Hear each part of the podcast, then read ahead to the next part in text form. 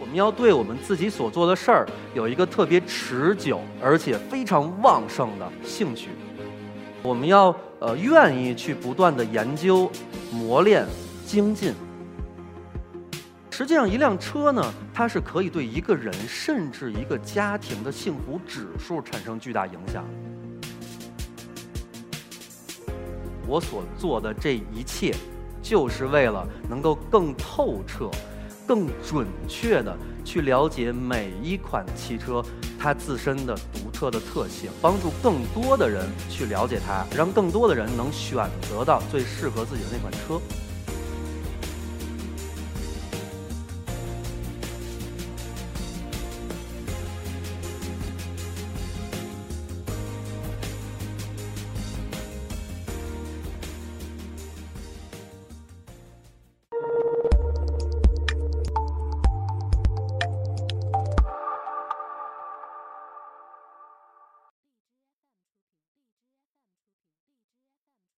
我呢是一个职业的车评人，呃，我的主要工作就是帮助更多的人去了解汽车，呃，帮助更多的人能够享受到汽车所带给我们的幸福感。我认为匠人精神是什么呢？首先最关键的一点一定是执着。我们要对我们自己所做的事儿有一个特别持久而且非常旺盛的兴趣，呃，我们要呃愿意去不断的研究磨练。精进。如果把这个学习匠人精神放在我身上来说呢，那我要做的其实就是不断的去探索，怎么样才能更好的去帮助到更多的人去了解汽车这个产品，呃，让他们能选到一款最适合自己的车型。作为一个职业车评人啊，我肯定是特别喜欢车。我每天的工作呢，就是去研究汽车。有时候我会把一辆崭新的新车直接全部拆成零件有的时候呢，我会把它们开到环境特别恶劣的地方去虐待它们。我为什么要这么做呢？我所做的这一切，就是为了能够更透彻、更准确的去了解每一款汽车它自身的独特的特性。只有我对它们有了这么深刻的了解之后。我才有可能呃帮助更多的人去了解它，呃让更多的人能选择到最适合自己的那款车。汽车呢，实际上是一个特别复杂，还特别贵，然后它使用频率还特别高的这么一个大件儿的商品。实际上，一辆车呢，它是可以对一个人甚至一个家庭的幸福指数产生巨大影响。所以买车这事儿啊。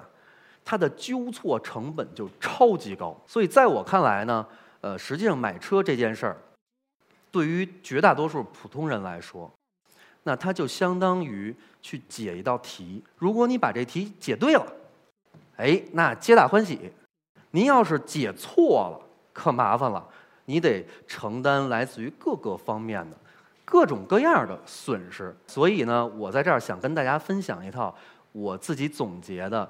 选车的这么一套办法。那我的这个选车的方法呢，一共有六步啊。首先，第一步要搞清楚你的核心需求。咱们在买车的时候啊，思想的历程是什么呢？我需要这车得全能，我这车必须哪哪都好，还得特别便宜。但是实际上，汽车跟人是一样的，人无完人，车无完车，没有哪辆车是完美的，那只是不同的车。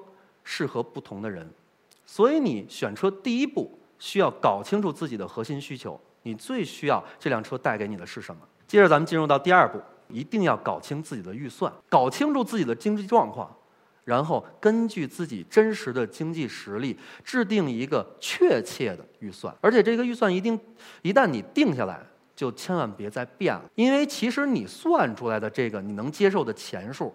就是你实际消费能力的这个层级的一个体现。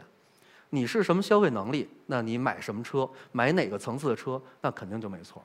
第三步呢，我们要再一次的审视一下自己的用车需求。我们需要哎考虑清楚自己使用场景、使用频率第二高的这个场景是什么。那比如说，对于有的人来说，那我除了上下班代步以外，呃，我每周末都得开着我的车，拉着我们全家老小出去，我得转悠转悠。那这时候你拉的人比较多，你就需要一辆 MPV，因为它的座位比较多。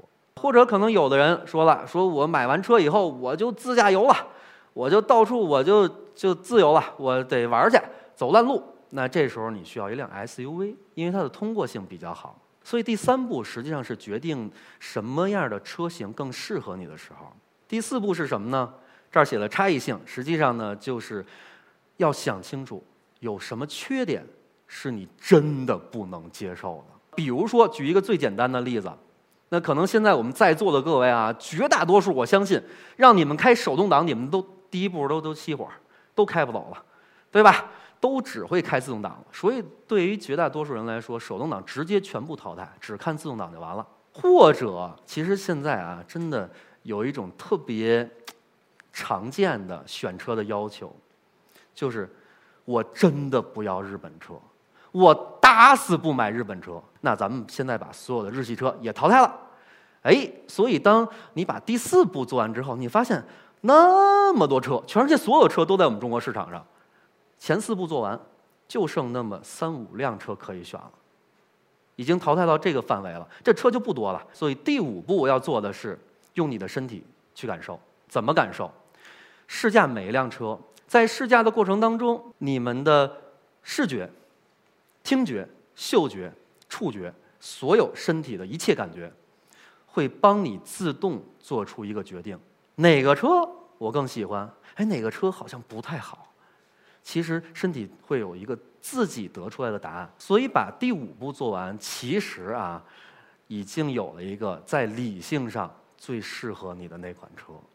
第六步，我们要回归到感性，重新再审视一遍，看看你在整个选车过程当中有没有哪一款车，说我实在太想要这车了，我做梦都想开的，我买了一车，我都不想回家了，啊，它有任何缺点我都不在乎了，那这车就是最适合你的车。